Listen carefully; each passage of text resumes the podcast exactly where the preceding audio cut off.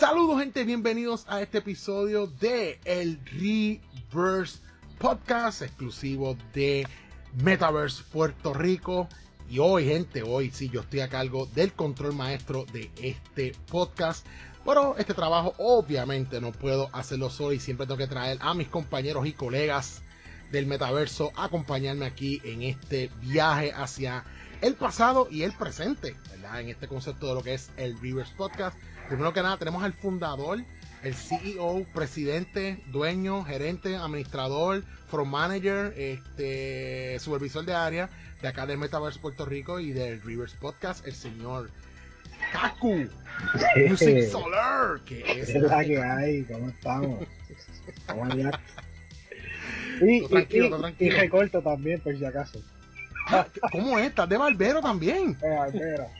Ya, ya yo voy a escribir los cursos de barbería porque ahora vamos a 50, papá. A 50. Papá. Ah, pero Cacu, concho le vale. O sea, tú vas a recortar en tu casa y tú vas a cobrar 50 pesos, Cacu. 50.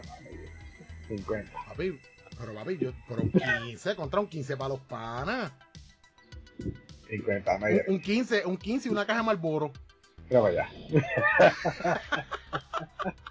Oye, brégate un 15 y una Marlboro. Y te regalan los fósforos por aquello de. Lo que pasa es que yo no soy Marlboro y hacemos otra cosa. Ah, diantre, ah, nos fuimos, nos, se chavó esto, nos fuimos R. bueno, y dicho eso, también tenemos por acá a nuestro panita, desde allá, desde el área norte de la isla, el señor Vidium, directamente de Galaxia Nintendo y del B-Force. ¿Qué está pasando, Vidium? Eh, mi hermano, este, ¿qué, ¿qué, me habrá querido decir Caco con eso de, de, que está recortando? Yo no sé. ¿Qué me habrá no querido sé. decir? Yo, yo no sé, yo no sé. Yo sé que. Yo sé que.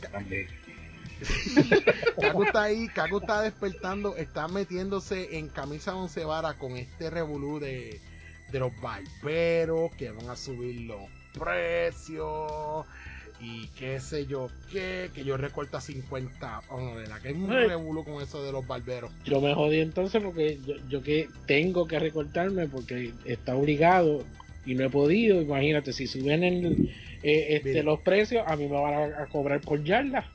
Vidi, vidi, vidi, vidi. Sé, sé realista con nosotros tú has tenido un montón de tiempo para recortarte. No. Tu campaña de Extra Life, donde tú prometiste ese recorte, ya han pasado dos años y tú no has Mira hecho que nada. dos años que sí, sí. O sea, no, pues claro, porque ya, estaba, estamos llegando a fin de año en esta. No, no. No, O sea, lo, que, pa- lo pasa fue que del eh, la, la 2018. persona, la persona que me iba a bregar con el pelo este, me quedó mal en tres ocasiones. O sea, e- esa persona me quedó mal en tres ocasiones, me quedé esperando en tres ocasiones. Después fue cuando me enfermé, que estuve, Ujú. que estuve hasta los otros días prácticamente enfermo. Sí. Entonces, este, traté de conseguir a la persona que me recortaba antes, pero ya no recorta y yo hacia la madre. Entonces, Pero papito, si eso es cuestión Ya, de que tú ni te lavas el pelo, nuevo, dices a a Carmen, empezar a recortar otra vez. no, entonces, me- yo vengo y le digo, yo le vengo y le digo a Carmen, mira, ay, me tiene alto ya, yo voy a coger la tijera y me voy a cortar el rabo. Y, y este Claro. y Carmen ayer me empieza a enviar un montón de videos de YouTube de gente que se recortar el pelo y después se, se arrepienten. Y yo, pero ven acá, ¿por qué tú me estás enviando esto? ¿Sabes? ¿Qué tú me quieres decir con esto? No, no, no, no, sí. Mira, tan sencillo como, y Kaku me puede dar fe en esto. Tú puedes, te lavas bien la cabeza, te peinas, tú te buscas una tijera de estas de patio, eh, te sujeta el pelo y shangana, de, de una se te va medio, medio rabo. No, no, Y pero eso, eso, viene, eso viene ya mismo porque Y este, después coges una máquina y te la pasas por todo el coco y estamos, estamos, estamos en, en, en conversaciones ya en, en dos outlets distintos para ver si Hmm. Al fin se da. Por eso es una promesa que viene. así que- Sí, sí, pues te deseamos lo mejor, Vidi. Eh, Eres buena gente, te deseamos lo mejor. Oye, Cacu, ¿tú no llegas hasta acá? Chacho, te va a cobrar 100 si tienes que ir para tu casa a recortarte. ah, Cacu. Ca- Y de, by the way, Cacu lo que usa es la máquina con la que trimea a los perros, ¿sabes? Tengan Ya, cuidado. ya. Es la podadora, pon la cabeza ahí. La podadora. el trimmer, el trimmer. el trimmer con cable, deja, de. de, de. Cacu, Cacu se emocionó tanto que se mutió. Está calladito. Sí, se mutió. Perdimos Perdimos a Kaku. Kaku. Perdimos a Kaku. Se fue. Sí, no, no está, yo no lo escucho. ¿No está en la llamada? ¿O sí? Está, en la llamada. Está, está, la emoción fue tanta que te fuiste, mijo. Ay, te llamaron por teléfono. No, Tremendo. O sea, no escucho, no escucho nada de lo que dijimos de él, así que No, no escucho tu oferta para que lo recortes. Pues dale, no pasó. No pasó. Pero si yo lo dejo, si yo lo dejo en el audio file, se jodió, lo va a escuchar. escuché. Ay, ay. ¿Cómo es? Que no escuché. Ah, pues mejor no. Oídos oído los te duran más. Esa me la inventé ahora. bueno, gente, nada, luego de esta de este pretema aquí, vacilando un ratito con estos recortes y la pandemia y todo este revolú, pues en este episodio de este mes de El Rivers Podcast se lo vamos a estar dedicando a la serie de las películas Clash of the Titans. Eh, ¿verdad? O sea que es una película que salió en la década de los 80, pero luego tuvo un un relanzamiento, tuvo un remake en el 2010. Y vamos a estar obviamente pues hablando un poquito de cada una, comparando las mejores escenas, qué nos parece la historia, nuestra experiencia, datos y las anécdotas que tengamos, ¿verdad? Cada uno de nosotros con esta interesantísima película. Así que para comenzar vamos a darle brevemente la sinopsis y unos datos de, ¿verdad? de la primera, de la original Clash of the Titans, la que salió en el 1000 1981. Clash of the Titans, la misma estrenó el 12 de junio de 1981. Es una película de acción y aventura heroica basada en parte de la Odisea de Perseo, dirigida por Desmond Davis y protagonizada por Henry Hamlin como Perseo, Lawrence Olivier como Zeus, Judy Bowker como Andrómeda, Neil McCarthy como Calibo y los efectos especiales de animación por fotograma stop motion y stop motion por Ray Harryhausen el que hizo la animación, porque si se recuerdan, esta película pues tenía mucho... Alguien, antes le decían claymation, después stop motion, y era una mezcla de lo más, lo más brutal. Bien interesante para ese tiempo. Esta película logró tener una puntuación en Rotten Tomatoes de 68%. Y eh, esto fue por los críticos y obviamente de la audiencia tuvo un 70% de aceptación. En IMDb le dan 6.9 de 10 y el Metacritic overall de esta película es de 59 de 100. Bajita, bajita, bajita. La premisa. Bueno, básicamente Perseo se lanza a una aventura para salvar a la princesa Andrómeda y a la ciudad de Jopa. En su camino encontrará desafíos con seres mitológicos. O sea, prácticamente la película se convierte en un típico juego de Legend of Zelda este, en donde tienes que ir a una aventura a buscar ciertos artefactos y ciertas armas que te van a ayudar en esta aventura de salvar a la princesa y salvar el reino. Luego de esto, gente, para el 2010 se relanza al cine Clash of the Titans.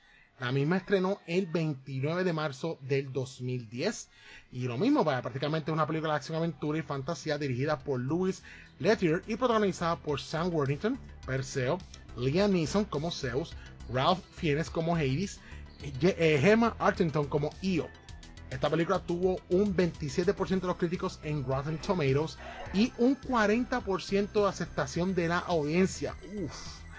En IMDb le dieron un score de 5.8 de 10, más bajita que la original. Horrible. Y un Metacritic de 39% overall. Oh my god. Oh my god, arrastrando los pies en lava. Esta, película, wow, wow. Bueno, la premisa de esta es básicamente también, ¿verdad? Bien parecida a la original. Perseo, ¿verdad? Va en contra de su voluntad y tiene que batallar contra los esbirros del inframundo, pero evitar su conquista del cielo y la tierra. Aquí, la premisa es casi parecida, pero de eso vamos a entrar ya mismito, porque le, le siguieron como que añadirle más elementos al hecho del quest de Perseo en esta segunda, a lo mejor, ¿verdad? Para hacerlo más atemperado a los tiempos modernos y salir un poco de, romanticismo y de, ¿verdad? De, lo que fue la original. O sea, de meterle como que más acción y más, y más drama, pero yeah. Así que esas eran, ¿verdad? Las premisas y la pequeña información ahí de parte de ambas películas. Ahora sí, guys. Clash of the Titans. Vamos a comenzar con la del 1981. vamos a comenzar con, con Bidi. mano. Clash of the Titans 1981. ¿Dónde fue que por primera vez tuviste esta película? Pues fíjate, esa película, no me acuerdo si fue en el canal 2 o en el 4, que, fue que yo la vine a verla por primera vez. Eh, este, para aquel tiempo yo, yo tenía cable, este, pero no recuerdo haberla visto primero en inglés, o sea, recuerdo haberla visto en español. Eh, eh, español, el español de aquellos entonces era el español castellano. castellano o sea, verdad que no, recuerdo exactamente mucho de cuando de la primera vez que la vi y todo eso. De lo que sí me acuerdo, eh, eh, aunque yo me acuerdo de la película completa, pero de lo que sí me acuerdo es que habían sacado también una línea de juguetes de, de, de Clash of the Titans. Yo no llegué a tener ninguno, pero yo tuve un vecino, este, un nene que vivía en la, en la misma calle que vivía yo, que sí los tenía. Y me acuerdo que él tenía Perseo, tenía a, al malo este, este, ¿cómo es que se llama él? El. Cálido, que es el, hijo de Hera, ¿verdad? De Tetis. Este, pues ella, e, él, él tenía ese personaje, que ese personaje a mí me llamaba mucho la atención, especialmente en, en, en, la película como tal. Este, eh, era, era algo bien raro e, ese personaje, pero se veía nítido. Sí. Nice. Bueno, y tú, Kaku, ¿dónde fue su primera experiencia con Clash of the Titans? ¿Cine, videoclub, televisión local, pues, streaming? Ah, no, perdón, no había la streaming en esa época. Yo creo que fue, yo sé que fue en casa, pero no, no sé si fue no sé si fue rentada o fue por televisión local. Pero sí sé que luego la renté la rentamos un montón de veces gracias a mí. Porque yo era loco con el buito. Que ah, Sí. El buito que en, la original pues tiene una parte bastante importante, ¿verdad? Y, en el remake se quedó atrás. El. Trapo el cambio lo que tiene. Sí. Es, importante, no vaciles el búho. sí, pero la pues nueva se quedó un camión ahí, lo tiran ahí con despecho y, Por lo menos lo mencionaron, hay que, hay que verlo de ese, de, ese lado. Sí, Eso lo reemplazaron al búho, eso hablamos de mí. Sí. Bueno, en mi caso, yo creo que yo creo que yo estoy igual que ustedes. Yo creo que mi primera interacción con Clash of the Titans fue por televisión de cable TV. Al igual que video, pues acá siempre ha habido cable TV desde la década, desde que empezó el cable TV prácticamente en Puerto Rico en los, early 80s. Uh, cuando costaba 10 este, pesos el mes. Mano, sí, cuando lo que el cable TV costaba era 10 trapos de pesos y te daban un montón de canales. Este, si no, digo, lo que el televisor aguantaba, si no, pues tenías que poner la cajita convertidora para tener más canales. Um, este, y yo me acuerdo que sí, creo que fue en HBO, me parece que fue que la vi en esa época. Este, yo creo que ese tiempo yo creo que todavía no, no estaban tan mega populares alquiler de películas en mi casa para, para VHS. ya, si mi mente no me fue, mi primera interacción fue por, por cable TV. Y obviamente, a mí que me encantaba la fantasía, tanto animada como así en películas, pues cuando la primera vez me quedé flechado. Tú sabes, de ver estos monstruos y ver toda esta acción. Y como que, oh my god, ¿qué es esto? O sea, eso como que para mí fue un boom de, verlo así en, el, televisor y verlo de esa manera. O sea, ver, ver el storytelling de esa primera película del 81. O sea, a mí me encantó, me encantó. So, ya, estamos en la misma línea, fue en televisión. Fue en televisión, que después entonces uno como que la alquilaba, como que para volverla a ver. Pero la ventaja que teníamos los canales de cable de películas es que repetían mucho las películas. tú, buscabas el TV Guide y las marcabas, mira, tal día la van a dar, tal día la van a dar. Qué chulería, qué tiempo es aquello de aquellas revistas de, de TV Guide, de, cable TV. Qué chulería. un, solo, un solo HBO repitiendo la película eh, este, dos o tres veces en la semana. Sí. es verdad, era un solo HBO. Era un solo HBO. Era, era HBO. HBO solo, era lo que había al principio. Solo, ajá. Después fue que Pero vino que Showtime. Showtime vino después, sí. Y era vino un Showtime, HBO, y después salió otro. Creo que fue Cinemax, creo que fue que después vino después de HBO y Showtime. Sí, Movie Channel, Movie Channel fue el último que vino. Este es sin contar Stars. Pero Stars, Stars es el más moderno. Pero de, de esos viejos como tal, pues fue HBO, Showtime, Cinemax, eh, Movie Channel. Sí, sí. Sí. Y Cinemax se lo cobraban aparte, si lo querías tener que pagarlo sí, era todo aparte. Ajá, estas películas como un poquito más modernitas en comparación con las de HBO. Pero bregaba HBO, bregaba, me encantaba HBO en sus comienzos. bueno, guys, además de eso, o sea, me imagino que, le- que se fascinó tanto por la película. ¿Qué fue lo más que le llamó la atención de las películas? Vamos a empezar ahora con Kaku. Kaku, ¿qué- cuando tú la viste primera vez, ¿qué fue lo que más te llamó la atención como para continuar viéndola? Pues además de los efectos especiales, que para ese tiempo el stop motion estaba bien pegado. Ujú. Estaba, estaba esa película, obviamente, y estaba. eh, ¿Cómo se llamaba este programa? Que era como de.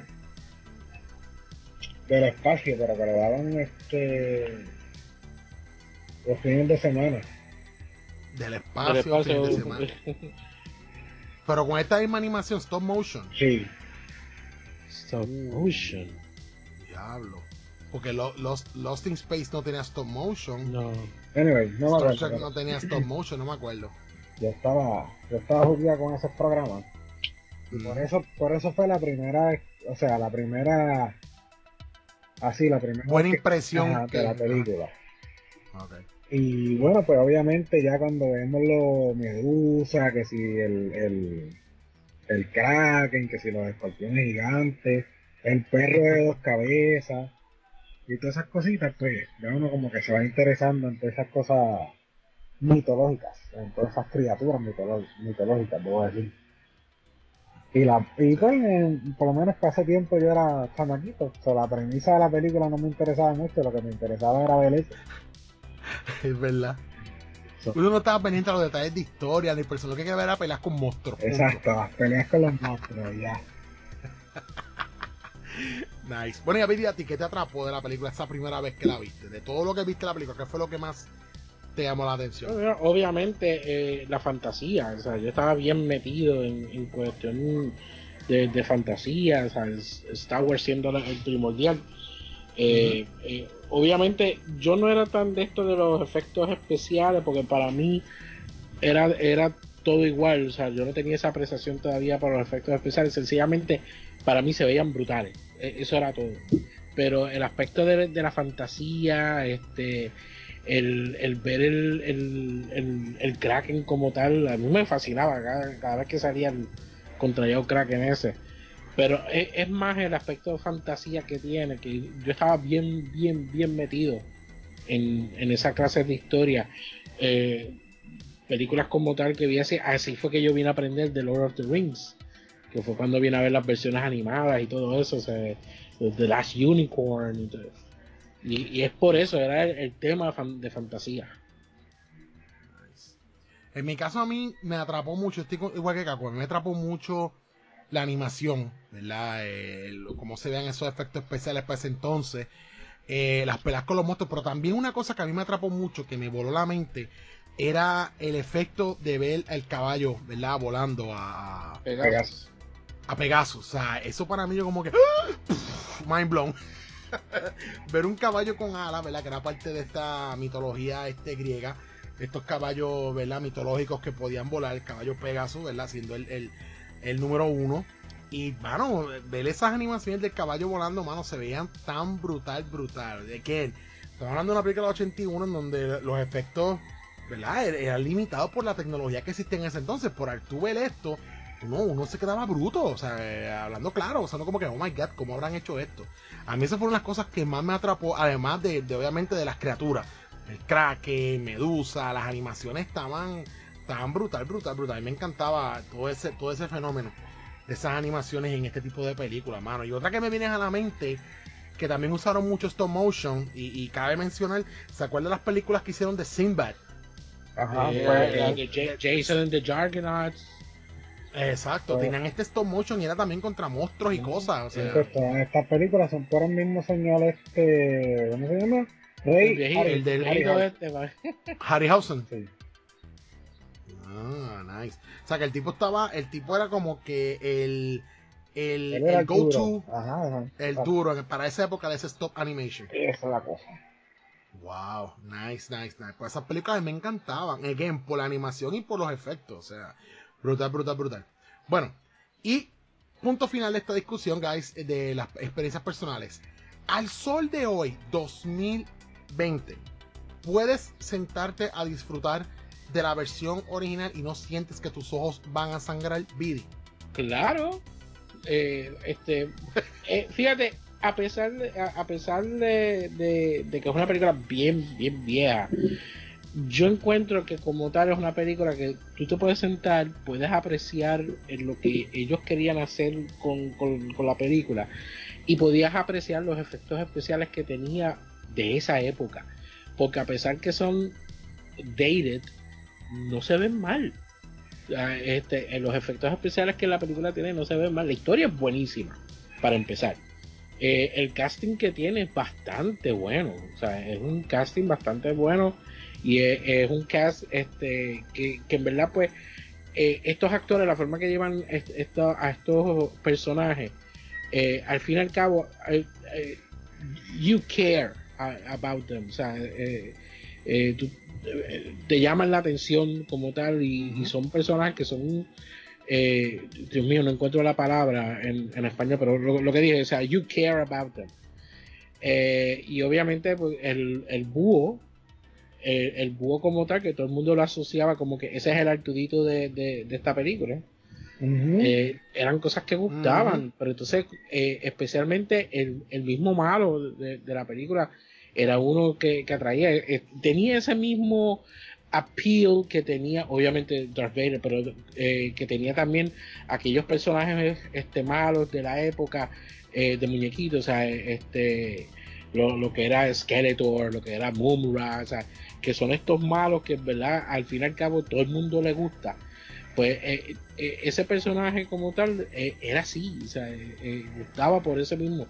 aunque parece un, este, un diablo, porque eso es lo que él parece, un, diablo.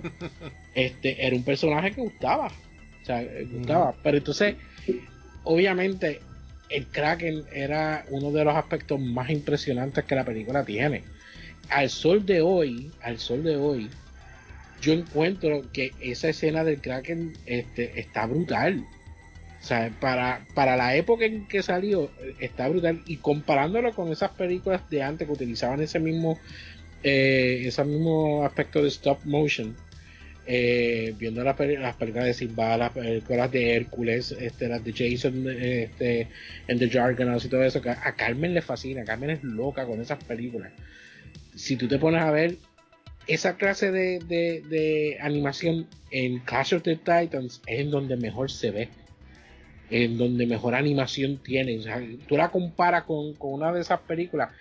Tú vas a ver lo, lo, lo, chunky que se ve la animación en esas películas viejas, pero sin embargo, en Clash of the Titans se ve brutal. Y yo te puedo decir, el Kraken de esa película se ve mucho mejor que el Kraken de ahora a pesar de que el Kraken se ve brutal de igual manera, el nuevo. Pero eh, eh, eh, ese, esa, esa versión vieja es, es tan timeless de por sí que yo me puedo sentar a verla. Es más, o sea, yo me puedo sentar a ver la, la, original y la puedo ver dos o tres veces y la, la nueva la puedo ver una vez y ya, se acabó. Estoy de acuerdo. Cago YouTube. ¿La puedes ver sin ningún problema la versión del 81 en estos momentos? ¿O te vas a ir en un viaje de, ay, esto ahora que lo veo bien, se ve bien porquería? Es que hay algunas escenas que te dices como que, ay, Dios mío, ¿cómo, cómo, cómo esto se veía brutal hace tiempo? Porque, por ejemplo, cuando pues el CEO derrota a Kraken, básicamente que básicamente le está alzando la cabeza de la medusa ¿verdad? Dirigido hacia el Kraken, para que el Kraken se vuelva piedra. Y tú te pones a ver la película, está el tipo ahí como que le dijeron, mira, quédate quieto ahí, no te muevas, no te muevas, quédate quieto ahí, no te muevas. Y esa, esa escena dura como 30 segundos y el tipo está ahí como que no lo puedo mover. No puedo mover. daño la escena, daño la escena. esa escena así como que, mano. Eh, esas son las limitaciones del tiempo. exacto, sí, sí, de la tecnología más bien. Pero es verdad, o sea, tú, viendo aquel momento, pues uno dice contra, se ve, se, ve nítido, pero entonces ahora momento se veía épico. cringe un poco. Pero por lo demás, la película sigue siendo, o sea, está gufiada y también, pues, como dije, el señor este que hizo los efectos es de usted y tenga. O sea que no era, no era el, no eran los que hacen este, ¿cómo se llama esto que dan por Robot Chicken? Que también hacen su trabajo muy bien, pero este tipo era el papá de todo ellos, o sea. sí, porque, o sea, el, sí, el, stop motion de esa época, tú tenías que hacer, o sea, si por ejemplo tú ibas a hacer eh, el Kraken, tú tenías que eh, eh, prácticamente esculpir este, la figura del Kraken en un montón de posiciones para capturar cada una de sus, de sus poses. Entonces, eso se fotografiaba, qué sé yo, cuántos miliframes por segundo, qué sé yo, qué diablo. Era, era tú, tú, tenías la figura de una manera, le sacabas la foto, lo movías un poco, le sacabas la foto, lo movías otra foto, foto. O sea, 30 segundos nada más, 30 segundos nada más de animación tenían este alrededor de casi 100 o más de, frames. O sea, 30 segundos, ¿no? Y, porque yo hice un experimento este, de eso una vez cuando yo tenía mi, mi canal de... Bueno, mi canal todavía existe de YouTube. Pero cuando yo hacía videos como tal, yo hice un video de, de prueba este, tratando de hacer stop motion. Y este, me quedó bastante bien. Pero el proceso como tal es largo.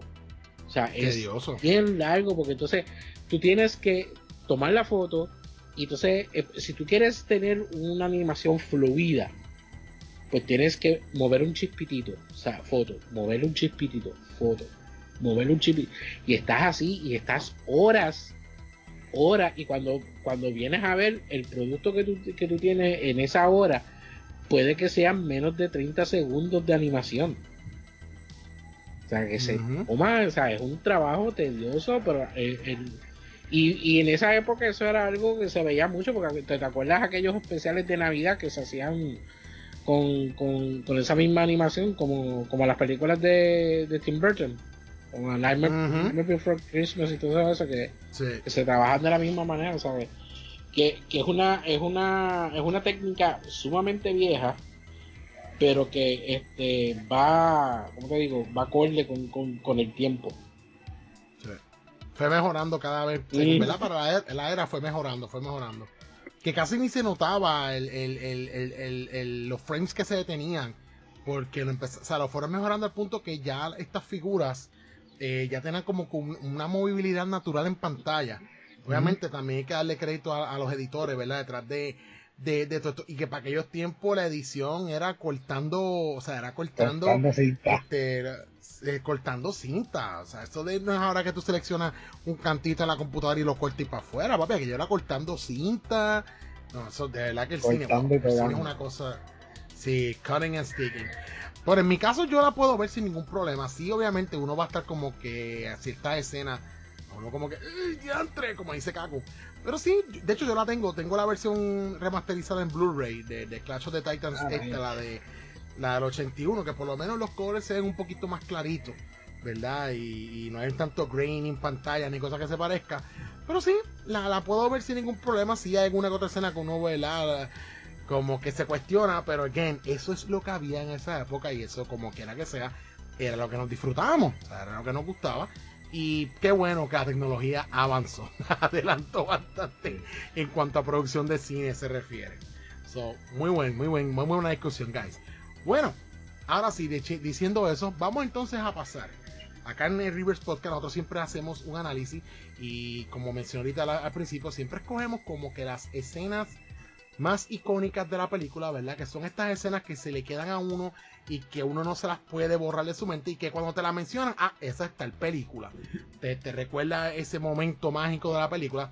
Y obviamente, pues como siendo la de 81 de 2010 siendo un remake, pues queremos comparar cómo ambas escenas, ¿verdad? Si, si, si están bastante fieles al material original, si la versión nueva fue mejor, si la versión nueva fue peor, la original lo hizo peor o mejor, así sucesivamente.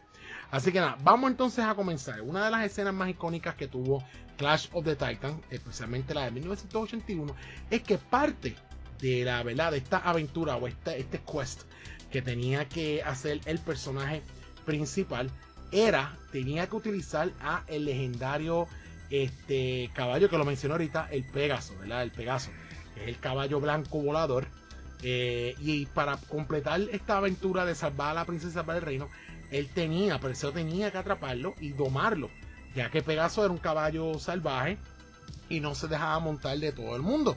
Entonces, pues, una de las misiones que él tenía que hacer, digo misión porque, qué cara, una de, estas proezas que tenía que lograr era lograr atraparlo. Eh, obviamente, la versión de 2010 también tienen que atrapar a Pegaso, pero que obviamente pasan ciertas cosas, obviamente encontrando la animación de aquel entonces en comparación con la del 2010, y pasan ciertas cosas y eso es lo que queremos comparar. Vamos entonces a empezar con Kaku Kaku, este, atrapando a Pegaso, 1981 versus 2010. Aquí esto trae un par de cosas de cola, me explico. Primero, la versión del 1981, me dijiste 2010, perdón, para el 2010, 2010, Perseo no tiene que atrapar a Pegaso. Perseo está con Io, que es un nuevo personaje en esta versión, que de hecho es la que reemplaza al Buito, que hace la función de guía. Y llega Pegaso volando por aquí por un monte. Y Pegaso está como potrón, ¿verdad? De hecho, la palabra es la que lleva. Viendo este un, corcel, un caballo, un equipo. y nada, yo lo, lo le pasa la mano y qué sé yo qué, y Perseo le pasa la mano y ya está. Eso fue todo. En, en 1981 de hecho, Pegaso se va, no está con él el resto de la aventura, pero de alguna manera aparece cuando lo necesitan. Eh, en 1981, Perseo, que en este caso está de acuerdo con su destino, ¿no? con su eh, papel de demi-dios, recibe los tres los tres gifts, los tres regalos de Zeus, y uno de ellos es un casco que lo hace poner invisible, eso es lo que utiliza para atrapar a Pegaso.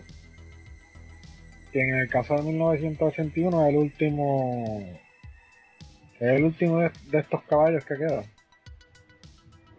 Porque Calibo había cazado el resto de los, de los caballos. no sé, para mí 1981 es mucho mejor.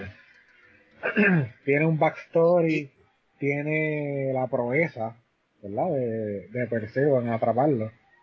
Eh, versus 2010 que es como que, ah, un caballo, mira qué lindo. Déjame pasarte la mano. Somos amigos.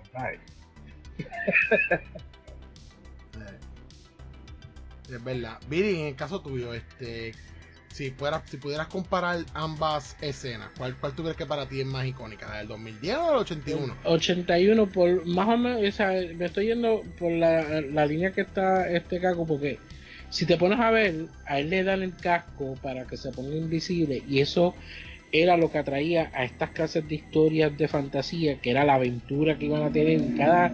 Este, siempre había un. Este, algo que te daban, que era que ibas a tener que utilizarlo en, la, aventura como tal, o si tenías un party de, de, personajes que iban a ir este, juntos, cada uno tenía o, algo especial que se le entregaba eh, y este, cada uno de ellos pues lo iban a, utilizarlo en algún momento en específico. Pues eso de, de él utilizar el casco como tal para poder atrapar a Pegasus pues es parte de la aventura, o sea, que lo hace más, más emocionante. Mm, medio bobito porque es algo corto de esto, pero comparado con, con la original, que sencillamente llega hasta donde él y ya se acabó. Este, aquí pues tiene que pasar este por oh el casco, me, me, lo pongo, me pongo invisible, o sea, eh, eh, como te digo, es más llamativo por el aspecto de aventura que tiene.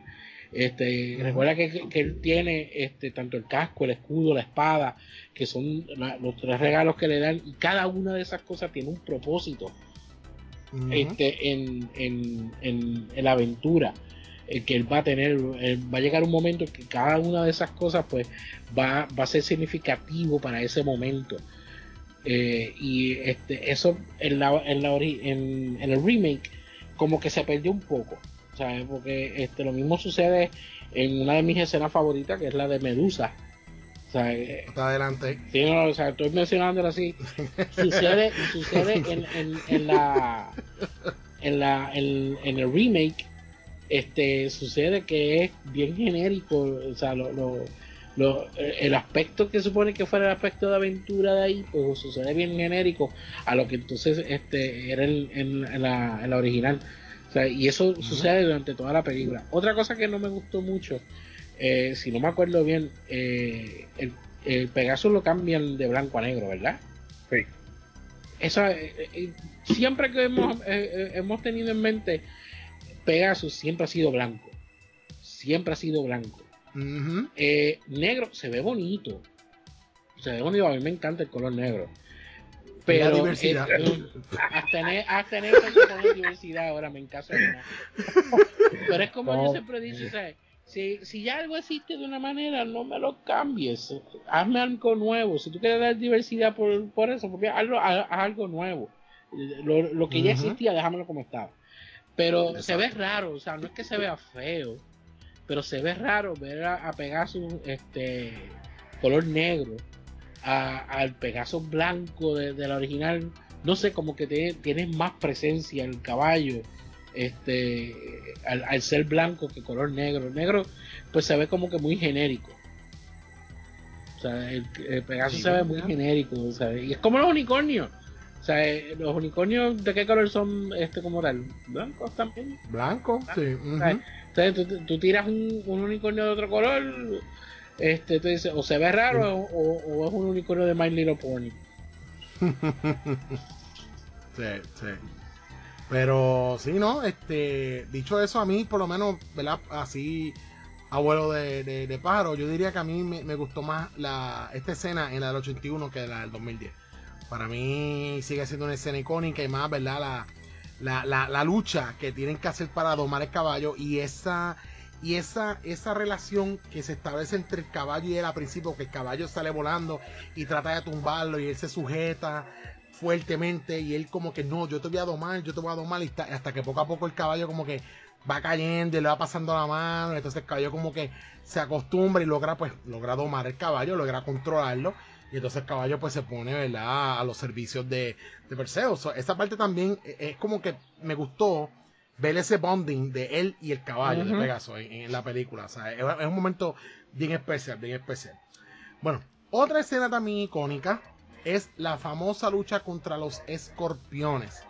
Si recuerdan, en la versión del 81, luego de que ellos adquieren ¿verdad? La, la cabeza de la medusa, eh, hay un antagonista que se acerca al campamento ¿verdad? De, de Perseo y su y su ¿verdad? y los, las personas que están acompañando los ¿cómo era que se llaman ellos? los Olympians si no me equivoco no me acuerdo bien el grupo de que lo acompaña en esta aventura la cuestión es que esa, ese, ese antagonista corta la bolsa donde está la cabeza de Medusa y la sangre de Medusa cuando cae al piso, a la tierra, toca tierra, esa sangre se empieza a convertir en escorpiones. Y estos escorpiones comienzan a atacar al grupo de Perseo y a Perseo eventualmente. Este, y se forma esta batalla campal entre lo- los héroes y estos escorpiones que obviamente eran hechos en stop motion. Este, tú sabes, eran escorpiones. Eran, era como decir versiones de escorpiones que usted conoce por ahí, pero ¿sabes? Más grandes de lo normal. Y que obviamente pues atacaban y mataban. Y se forma esta única pelea. Y de verdad que es una escena también bien, bien icónica dentro de la película. Por entonces, esta escena se va versus la del 2010, donde tiene que pelear contra unos escorpiones gigantescos. Este, o sea, extremadamente gigantescos para, para, para, para mi gusto. Obviamente hechos en animaciones CGI. Es una batalla un poquito campal, bastante, eh, ¿cómo diría? Más intensa. bastante, sí, más intensa, bastante frenética, obviamente con los efectos especiales de esta época. Este, muere gente, también en el 81 también mueren dos o tres de los, de los, de los héroes, ¿verdad? Del grupo. Pero son, son dos escenas que obviamente pues se pueden poner side by side, pero obviamente la del 2010 pues la cuestión de los efectos, la intensidad en esta pelea, la uso, el uso de la ambientación la hace como que un poco más eh, entretenida en ese aspecto. Ahora no sé si ustedes están de acuerdo. Vamos a comenzar esta vez con Bidi Esta escena de la pelea de los escorpiones, ¿cuál, cuál tú entiendes que, que para ti fue la, la, la, la, la escena de pelea con escorpiones más intensa? Bueno, en el caso de la original, eh, esa escena pues se me pareció mucho a lo que eran las escenas de, de, estas películas viejas, este, de lo que estábamos mencionando ahorita de, de Sinbad, de, Jason vs. The Jargon, las de Hércules. Eh, esas, esas escenas donde siempre peleaban con los, guerreros estos eh, esqueletos, que salían con, con, las espadas y los escudos. Eh, esta escena como tal se me parece mucho a eso. Yo no, era que no me gustara, pero no era muy fanático a ellas. porque muchas de esas veces tú veías mucha animación en, en la figura que estaban animando, pero normalmente el actor tenía que quedar separado en un solo sitio y entonces mover las manos este, como tal, como si estuviese peleando, pero casi siempre está parado en el mismo sitio, no se mueve. O sea, eh, eh, tiene las piernas abiertas, ahí está eh, estoqueado. Y entonces, este, esto sucede como tal también en, en esta escena, en, la original, o sea, que es bien estática en algunos, en algunos momentos. fue, fue Caliban, ¿verdad? El que, el que corta la, la, bolsa, ¿verdad? Que mete la espada en la bolsa para que saquen los escorpiones. Sí, Cali. Eh, eh, este, sin embargo, o sea, las escenas con, con Caliban se ven mucho mejor. Eh, en el caso de la, de la del remake, entiendo como tal que a pesar de que el, escorpión es mucho más grande, más exagerado, la escena es mucho más dinámica, mucho más rápida, más intensa. Este, aquí pues todo el mundo se está moviendo para todos lados, el escorpión está atacando por para todos lados, ¿sabes? que eh, eh, es una escena que eh, es más de lo que fue la original, o sea, te ofrece mucho más. En este caso ahí yo me tengo que ir por el remake, por el mero hecho de que es una escena de acción donde tiene verdaderamente acción. Donde la original como tal tiene acción, pero es bien limitada, obviamente por la clase de, de técnica y tecnología que tenían para aquella época, pero este, yo nunca fui muy fanático de esas, esas escenas de pelea así, porque era como que pararme aquí, mover la mano y entonces animaban al, personaje según el movimiento que yo haya hecho. y ya aquí por lo menos, pues ya eh, eh, en las técnicas de ahora, pues CG, pues te, puedes mover, puedes dejar brincar, saltar, dar vuelta, que eso y lo otro, y hace más intensa la, la, escena. Nice. ¿Y tú, Kaku? ¿Qué tú crees ahí? Pues. ¿Cuál escena la que gana? De... ¿O te gustó más a ti? Yo estoy más o menos de acuerdo con Billy. Sí, en el caso de la original, sí entiendo lo que dice. Perdón.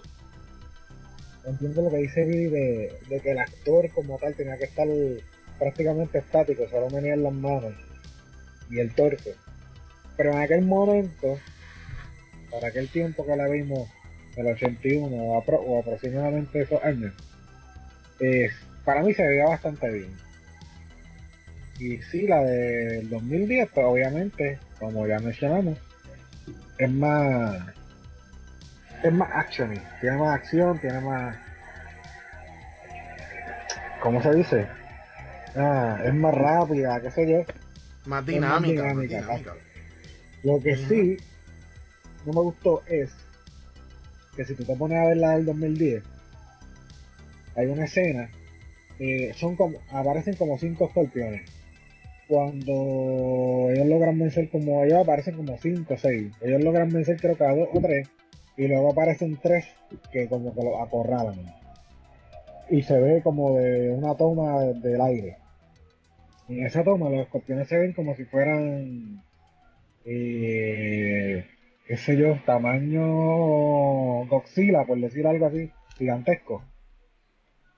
Y luego, cuando eh, aparecen los, los, de Jin, que es otro personaje que aparece en el remake, pero no aparece en la original, que son estos tipos que parecen como árboles.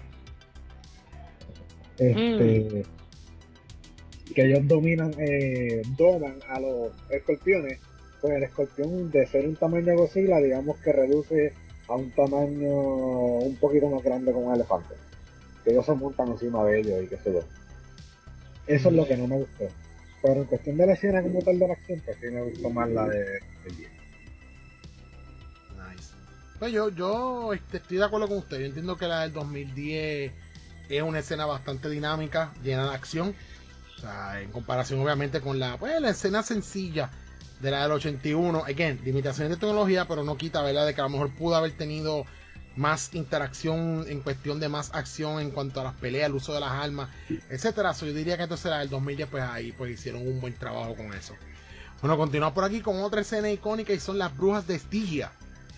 las famosas brujas, ¿verdad? Que se supone que iban a ayudar, ¿verdad? O encaminar a Perseo con información vital, Para ayudarlo en esta, en esta aventura.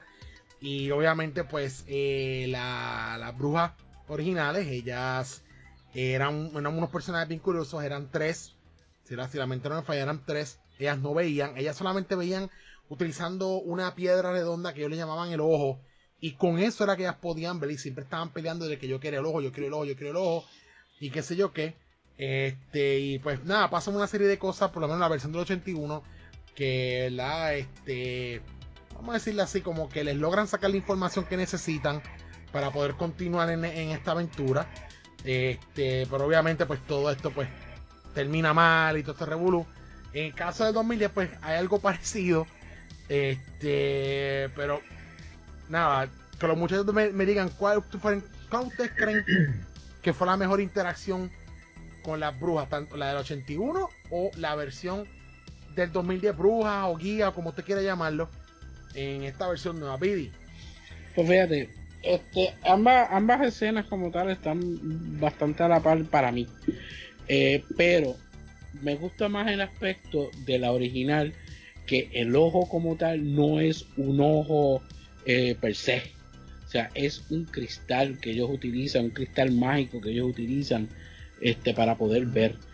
Eh, ya en, el remake utilizan un ojo como tal, o sea, que, se ve se ve estúpido, o sea, se ve, se, ve zángano tener esa bola así, que es el ojo, o sea, ya en, la cuestión de la original, eh, al utilizar ese cristal, ahí volvemos al aspecto de fantasía a lo cual yo estaba este, refiriéndome.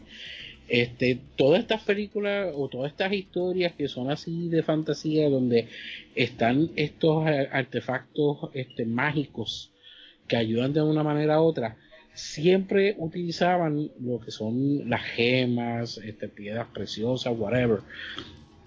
Y el mero hecho de que tú tengas un cristal a cual se le llame eh, este el ojo, que sea, es más llamativo que tener que ver una pelota con una pupila ahí como hicieron en, el remake. Eh, la interacción entre los personajes me gusta más en la original también. Este, no recuerdo si en, la nueva eh, Perseus termina tirando el ojo aparte y ellas se, ponen a buscarlo, como pasó en la, en la original. La que no, no recuerdo esa parte. yo tampoco me recuerdo si lo hicieron, si lo hizo o no. pero me, gusta eso que al final que él, él le quita le, saca la información que necesita de, ella. Él le devuelve el, ojo, pero no se lo da directamente, se, llama, lo tira, póngase a buscarlo, como que este, fastidien ahí ustedes, eh, porque ellas no son buenas. O sea, hay que, hay que decirlo, ellas no, no, son nada buenas. Pero me gusta más que ese aspecto de, las brujas pues sea de esa forma, este, utilizando un ojo de cristal, una gema como tal, que es el, el artefacto mágico en, esa escena. Me gusta más por eso. Mm. ¿Y tú, Yo, de igual manera, estoy de acuerdo con Bill. El, el hecho de que el ojo fuera un artefacto, o sea, como una piedra, etcétera, lo que fuera, exactamente, le da ese elemento así como que más misticismo o mitológico a la, a la historia, ¿verdad? Sin embargo, en el, en el remake a mí lo que me crea es una duda de qué criatura o de quién era ese ojo que funciona de esa manera. Entonces ya yo estoy pidiendo más de la película de lo que me puede dar. ¿Sabes? Para que, para tener el, efecto que sabe, el que sabe más de esa mitología puede asumir de que ese ojo es de un puede ser de un cíclope, o puede ser de otra cosa, qué sé yo. Pero, no sé, la piedra, pues, me dice, es una piedra mística. La piedra mística puede haber salido de cualquier, de cualquier sitio. Pero cuando me da un ojo real, ya me estás provocando una duda. Mm, O me estás provocando querer saber más. Y no, si no me lo vas a dar, pues no me lo presentes. Eso es lo que yo creo. So, me voy con la de 1981. Nice. Yo me voy con las brujitas del 81. Me, me gustan más por el hecho de que se ven más, más brujas que, que lo que la, la- eh, de lo que sea en la del 2010. 2010 sí, pero se ven como que estas criaturas eh, como medias extrañas. Por lo menos las la brujas, aún del, del 2000, del 81, perdón, pues tienen su, su todavía su, su, eh, su físico, pues es de, es de humano. Eh, son brujas, tú le ves los pelos largos, canosos, ya están viejas porque son brujas. Pero acá, pues obviamente en el 2010 son como que unas criaturas, sí tienen el pelo largo y qué sé yo qué. Pero estas que no tienen, o sea, tú no le ves ojos en la cara, solamente le ves más que la boca. Las del, do- del 81, pues son personas de nariz, boca, lo único que no tienen los ojos. Perdieron los ojos, es lo único. Y ahí se justifica la cuestión del uso de esa piedra mística para poder ver. Acá de 2010, pues son como que unas criaturas que tienen este conocimiento y que usan este ojo, que quién sabe dónde ya lo sacaron para poder ver. So, a mí me gustan más las de las del 81 por ese aspecto. Porque de verdad parecen brujas. Sí. Para las que uno está acostumbrado a ver películas de Eh, Halloween. eh, en la nueva, como que eh, al ser criaturas, como tú dices, dejan de ser brujas de por sí. Sí, parecen seres o criaturas más de este mundo lleno de fantasía. Yeah, sí. Bueno, pues continuando por aquí, entonces, otra, otra escena también bien icónica de estas películas fue la famosa batalla contra la medusa. Uf. Como parte de esta aventura que tenía que hacer Perseo, pues se le, se le encarga, ¿verdad? De que se enfrente a la medusa y que le extraiga la cabeza. Ay, a la pobre medusa. So, obviamente en ambas películas el personaje se enfrenta a este mitológico el personaje, esta mitológica criatura que ya muchos pues conocemos, ¿verdad? Medusa, mitad mujer, mitad serpiente, en la que si ella pone la mirada sobre ti, pues te va a convertir en piedra. Este, su arma de predilección, un arco con flechas, las mismas venenosas. Este, también ella puede manipular serpientes a su discreción y puede utilizarlas para atrapar a su presa o para simplemente pues matar si ella así lo ordena. Obviamente la primera, la medusa era bien fea, este, era horrible en comparación con la del 2010 que si te dejas llevar cae facilito, cae facilito porque es una medusa un poquito más sexy, más atractiva, ¿verdad? Que la del 81. Porque esa, o sea, detrás de la historia de la medusa, eso es así, o sea, ella utiliza la belleza para, para encantarte y atraparte y eventualmente pues convertirte en piedra. Tú sabes, la del 2010 como que es más straight, o sea, directo atacar o, o petrificar a las personas que acechen en su, en su guarida. Este, eso. Así que ambas batallas, pues obviamente son, son bastante entretenidas. Así que, guys, ¿qué, qué interacción con la medusa ustedes entienden que, que fue la mejor? ¿La del 81 o la del 2010? Vamos a empezar ahora con, con, con Kaku. Pues a mí las, ba- las dos batallas me gustan. El problema que yo tengo con esa parte de la película, en el caso de 2010, es que él utiliza un escudo que viene de la del caparazón de los escorpiones que hablamos anteriormente. Que por casualidad, por la parte de adentro, era o sea, era un material, era un material que se podía reflejar las cosas. Mm, exacto. En el caso de la del 81, pues el escudo es uno de los, uno de los tres regalos que le envía Zeus a Perseo. Que tiene, eh, es un- literalmente un escudo de, de cristal para, para eso mismo, para poder reflejar la superficie. so, esa- ese es mi mayor problema con esa escena. Sí me gustó del 2010 lo que tú mencionabas de la belleza en la gorgona, porque que eventualmente de eso viene, por ejemplo, cuando una chica le quita al novio a otra chica y le dice, ella eres una víbora, así en novela, pues tiene una correlación, o sea, tiene, tiene su... ¿Cómo se dice eso? Su sentido. Su procedencia, esa es la palabra. que te digan que, que eres una víbora tiene su procedencia. Y es por esto de la medusa y qué sé yo qué más. Entonces, eso me gustó más, que fuera una chica bien, bien parecida por lo menos de cara. Y en el caso de el 81, me gusta más que usan la sombra. Porque está Perseo, perseado, valga la redundancia. está Perseo, perseado por una esquina. Perdón, buscando localizar la medusa.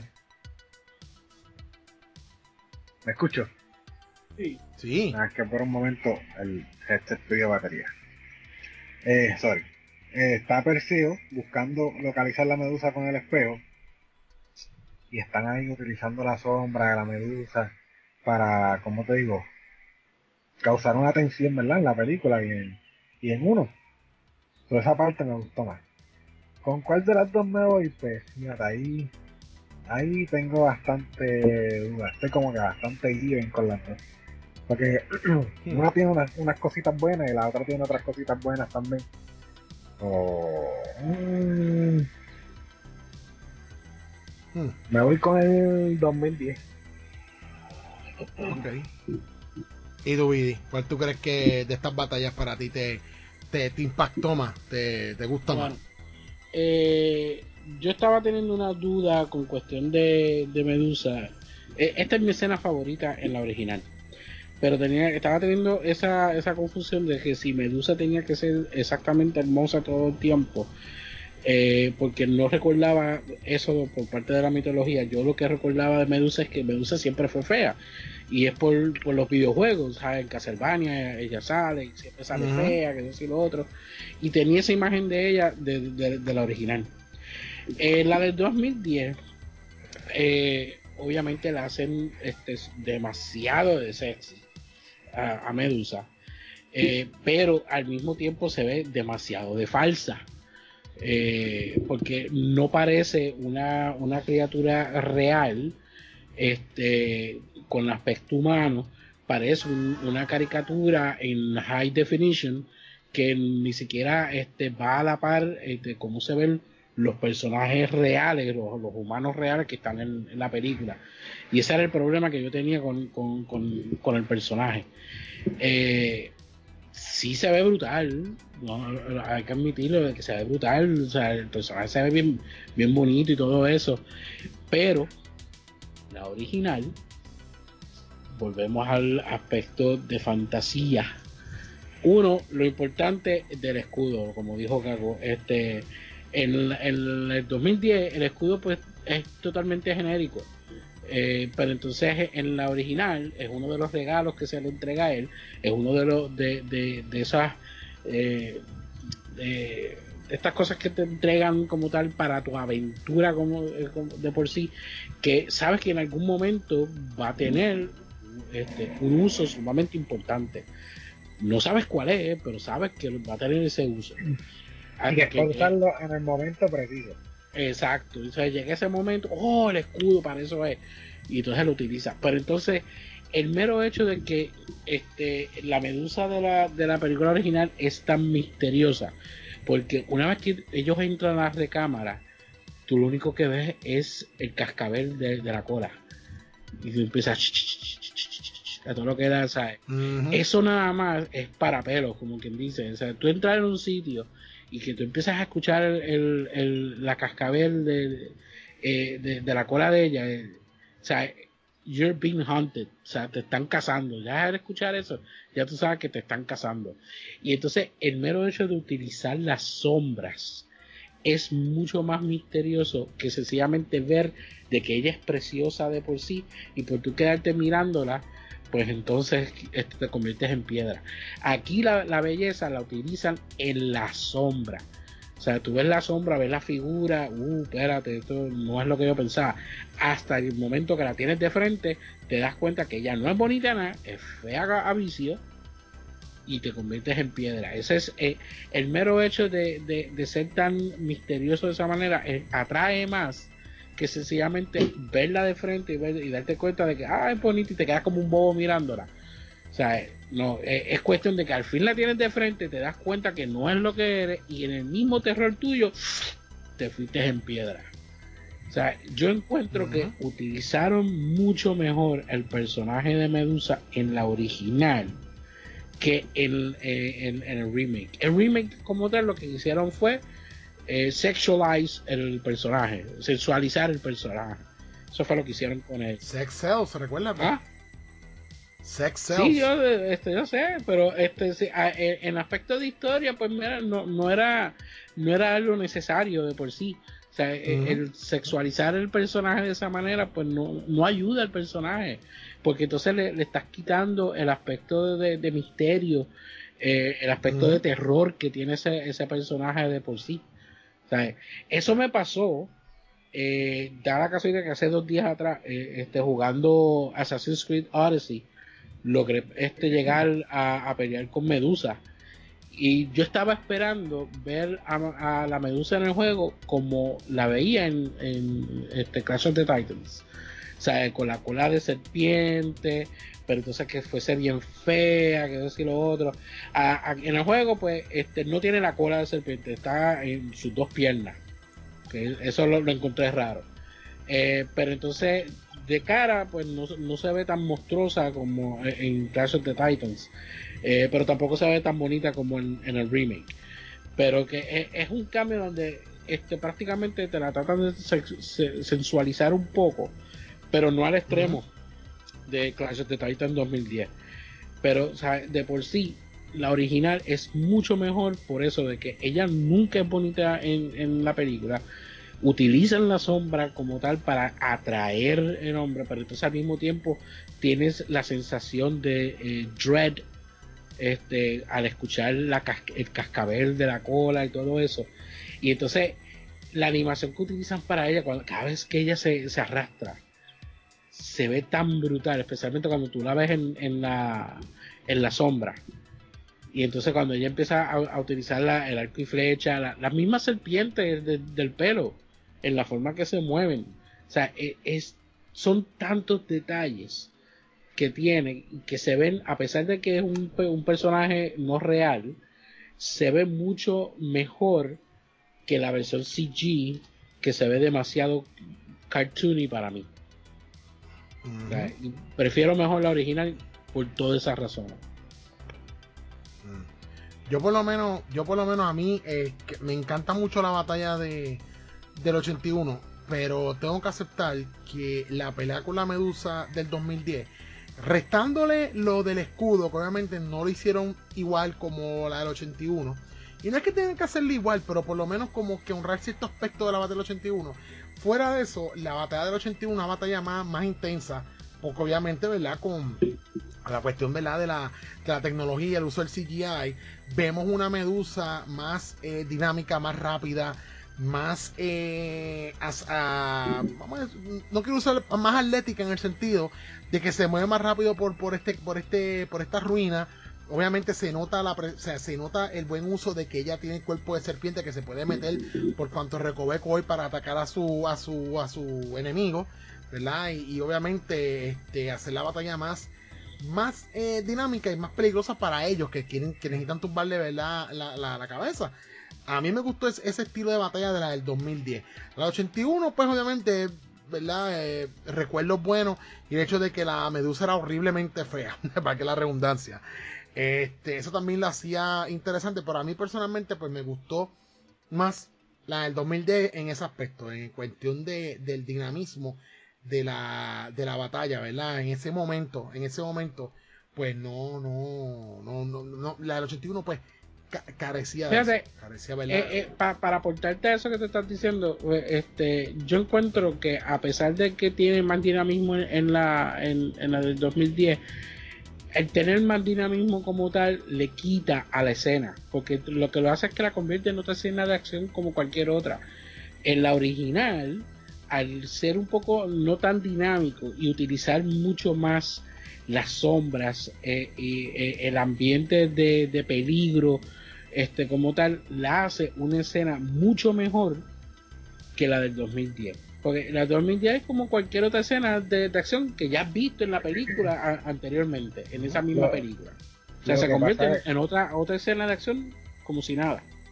lo que pasa es que en, la versión del 2010, en esta pelea, era que tenían que pasar cosas. O sea, tenía que perder cierto amigo, tenía que. El amigo otro tenía que hacer esto para que. para cerrar un, un, arco de la historia que vimos antes y esas cosas. En el, en el 81, pues al ser la historia totalmente diferente, pues no necesariamente tenían que pasar esas cosas en la pelea. Por eso la del 2010, pues, o, por obligación, tenía que ser más dinámica. Y más, qué sé yo. Sea, no había otra no, Es, que pues, si te pones a ver, en cuestión de que tengan que suceder esas cosas, si hubiesen sucedido en la original, podían suceder de igual manera.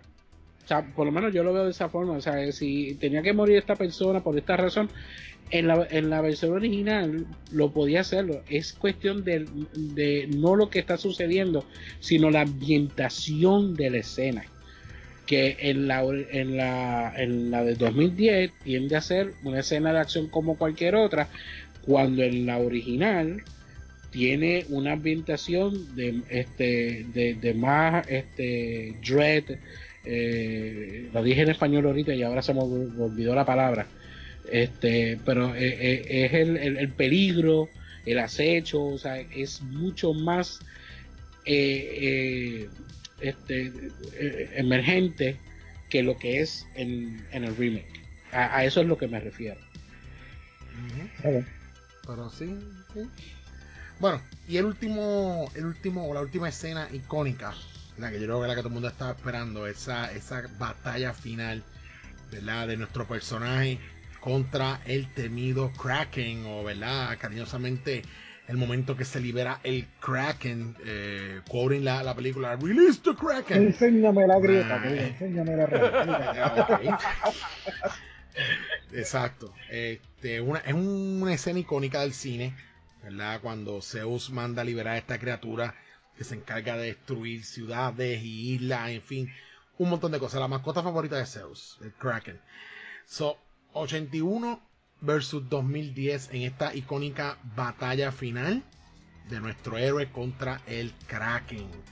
Obviamente, ¿verdad? Del 81, ¿verdad? Con todo eh, la, la, majestuosidad del stop motion de ese Kraken, que es como que mitad Kraken, mitad gorila, tiene como una fusión ahí media Otra laguna verde. Sí, esa función de ese rostro de la versión del 81 versus una criatura que sí asemeja prácticamente lo, que, lo que para muchos entienden que es un buen Kraken, que es la versión que sale en el 2010, que es una criatura obviamente que sale del mar, eh, horrible, o sea, gigantesca, muchos dientes, muchos tentáculos. So, guys, ¿cuál ustedes creen de estas, de estas batallas finales? ¿Cuál ustedes creen que, que, fue, que fue la mejor ¿verdad? en comparación ¿verdad? la 81 o la del 2010? Vamos entonces ahora con, con Ya, esta sí que está difícil. Esta, esta sí que está difícil porque ambas como tal tienen unos aspectos bien positivos y bien negativos al mismo tiempo. Eh, eh, eh, yo estoy un 50-50 con, con esta. Obviamente, el Kraken de la original es icónico. O sea, es icónico porque es el primero que salió, o sea, y es como sucede con muchas cosas, eh, cierta figura, cierto personaje se convierte icónico porque es el primero, o sea, cuando salió la película de 18, todo el mundo criticó la guagua como se veía, a, la guagua original, este, lo mismo pasó con Knight Rider, cuando cambiaron el Transam por, por el Dodge, o sea, el, el icono siempre va a ser el primero. El nuevo como tal se ve este brutal, se ve demasiado de kaboom.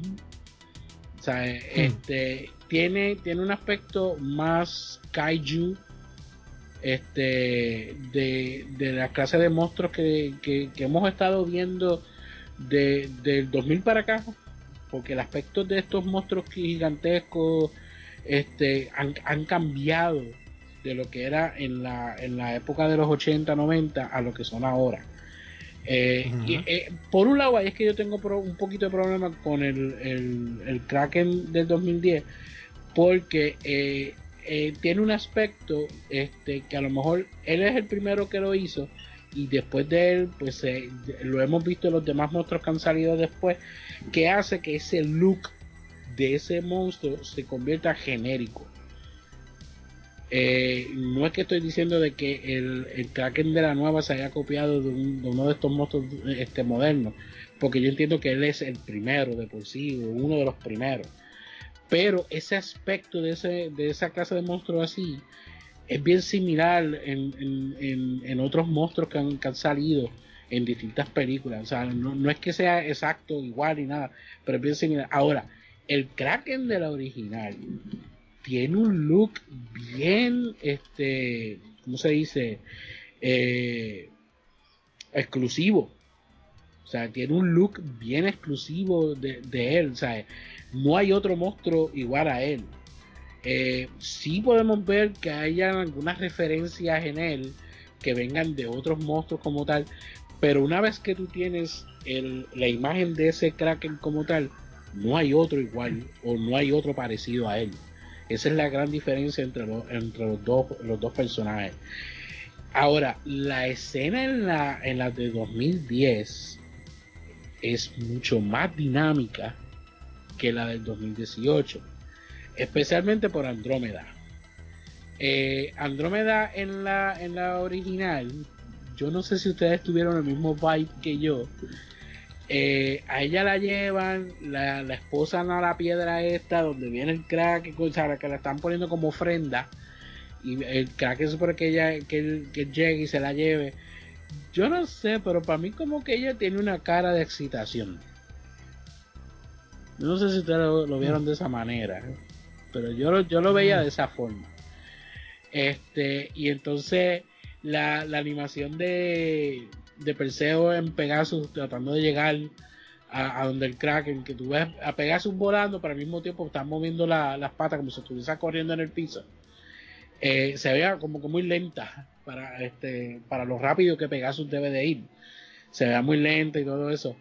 Pero este la, la destrucción del Kraken el efecto que utilizaron para cuando el Kraken se convierte en piedra y se va rompiendo en la original es tremenda porque es un efecto práctico a diferencia del Kraken en la, en la nueva que es sencillamente un CG que obviamente pues se va a ver mucho mejor porque entonces va a tener más detalles van a poder este, animarlo de una manera este eh, que se ve un poco más real este, al momento del romperse, porque si, ustedes lo ven, la forma en que ellos se rompen es totalmente distinta este, en, ambas películas. Pero el crack en, la, en la original, pues es un efecto práctico, pero que se va como que rompiendo en layers, este, como si estuviese picando un bizcocho. O sea, no sé si me, si, me explico bien, pero se, parece como si estuviese este, picando en layers. Eh, el efecto especial de esa escena, de la forma en que él va destruyendo o va inundando la ciudad eh, en la original, pues obviamente es un efecto que ahora mismo pues, se podrá entender que está outdated, eh, porque es como un green screen este, de los bien básicos. ¿Tú te acuerdas aquellos green screen que utilizaban en, en el Chapulín y en el Chavo del 8? Ellos green screen que, tú, tú, lo mirabas. Vago recuerdo. Tú lo mirabas y, tú, tú notabas de que eh, ellos no están ahí. Y entonces había como un borde alrededor de, la imagen que está al frente del green screen como tal. Este, como cuando el Chapulín Colorado se hacía chiquitito. Pues, eh, al grabar el Chapulín Colorado al frente del green screen y poner la imagen que le iban a poner detrás, tú veías como que el Chapulín tenía un borde alrededor de él. Y, ahí era que tú notabas la diferencia de, ambas imágenes. Sí, se ve eh, como un contorno lo que tú quieres decir. Exacto, exacto. Pues eh, eso es lo que se ve en, las escenas de, la destrucción de la ciudad en la original. Pero las reacciones las, actuaron súper bien. Y supieron con todo eso, supieron este, mezclar ambas imágenes de la destrucción de la ciudad, que me imagino que son modelos a escala, este, a los actores que, grabaron, que los ponen chiquititos al frente de la ciudad. Eh, acuérdate que en ese, en ese tiempo muchos de estos, de estos efectos de las ciudades era lo que se conoce como matte painting.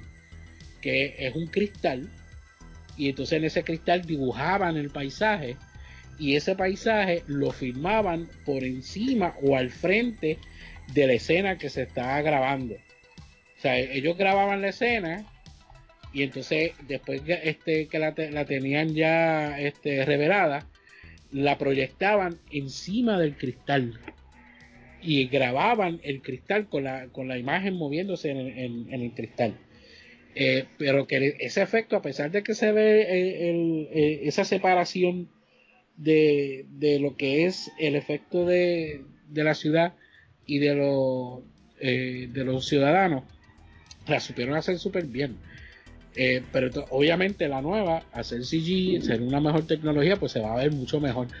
Por eso es que yo estoy bien 50-50 con estas dos escenas, porque es que hay, hay tantas cosas buenas en la original, pero también hay tantas cosas buenas en, la, en el remake, y viceversa, hay tantas cosas malas en la, en la original, y hay otras cosas malas en, en, el remake.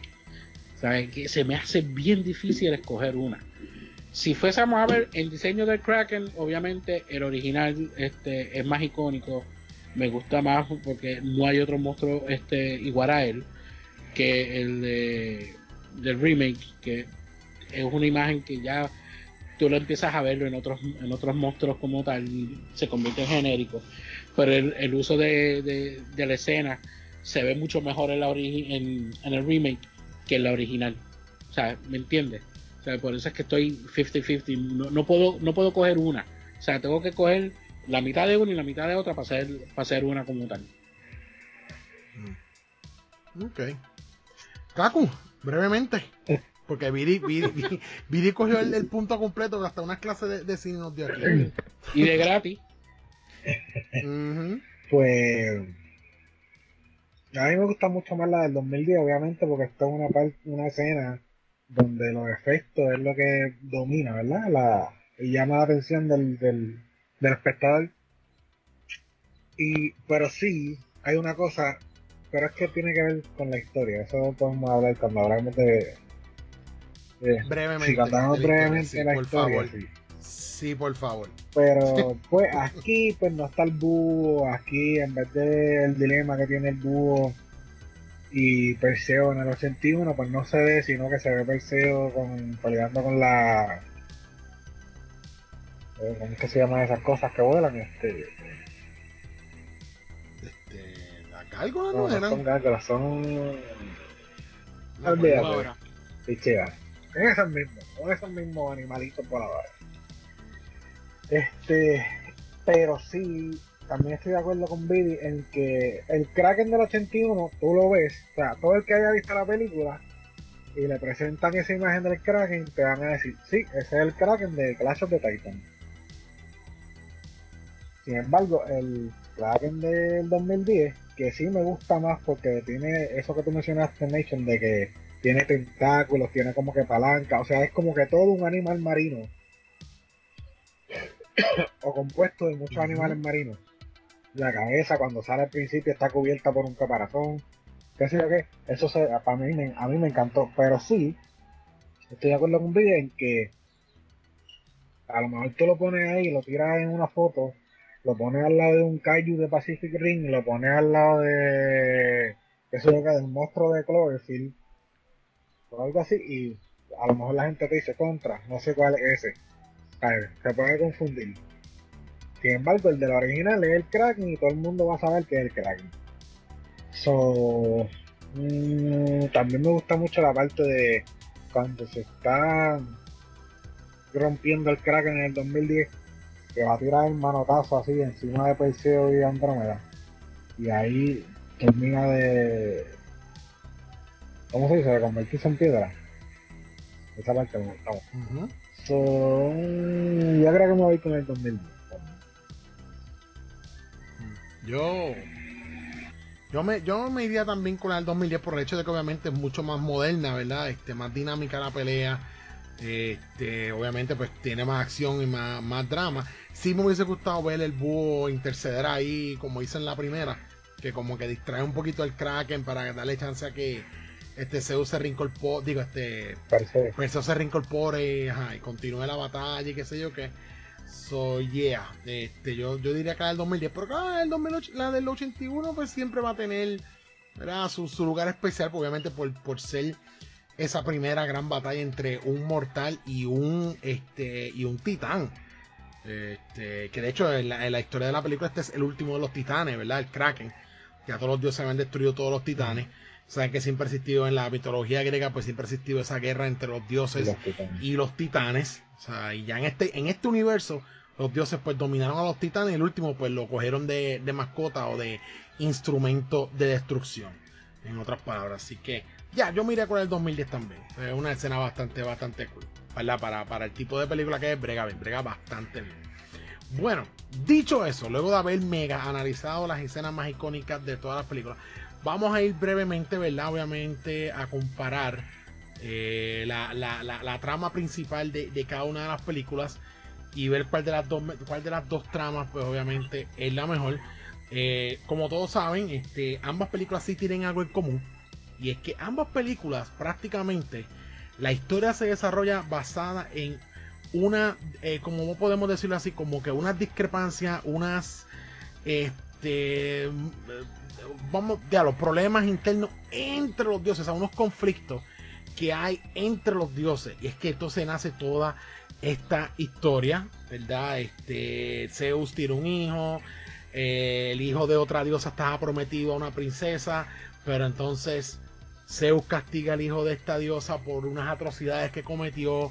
Luego se le promete al otro hijo de él que es Perseo, la diosa se pone celosa y en fin un montón de cosas que encierran esta historia, celos, este adulterio, este bueno, un montón de cosas ahí. Mientras la gente, los dioses, según la, mitología griega, los dioses eran eran eran jodoncitos, eran tremenditos, especialmente Zeus. Eh, hay muchos hijos de Zeus en toda la historia que obviamente es cuando Zeus asumía su, forma humana, pues él usaba sus encantos y embarazaba a cuanta chica joven bonita él se encontraba en su camino. De ahí es que no se vienen muchos demidioses, ¿verdad? Que son mitad humanos, mitad dioses. Entre ellos, pues, obviamente está este, pues, Paperseo, está otros personajes legendarios como Hércules y en fin otros personajes más que son descendientes de Zeus, pero que fueron de madres eh, y padres eh, humanos, porque también las diosas también se traían las suyas con, los hombres humanos acá en, la tierra. Así que todo esto nace de esta, de esta guerra interna entre los dioses. Ahora bien, hay unos arcos de, la, de las historias que cambian en cierto modo y cambian la percepción de lo que uno originalmente tenía comparando la del 81 con la del 2010. Inclusive hasta los finales son diferentes. Este, en cuanto a quién se queda con quién, quién se va con, con qué. Tú sabes, es bien, es bien, en eso pues cambiaron muchos aspectos y decidieron no mantener, por lo menos la del 2010, no, no decidieron mantener el source material tal y como fue en la del 81. Sokaku, este, eh, comparando ambas historias, ¿cuál de los, de los argumentos o de los arcos ¿Te gustó más, la del 81 o la del 2010? Ok, lo que pasa es que la del 81 es una adaptación de lo que viene siendo la Odisea, o parte de la Odisea real de Perseo. Y si vamos de nuevo un poquito para atrás en la descripción de la película, de hecho te lo dice, la del 81 es una, una película de acción y aventura heroica porque viene de una adaptación de eso, de, la Odisea de Perseo. La del 2010 te dice, es una película de acción y aventura. Punto. No, de aventura heroica.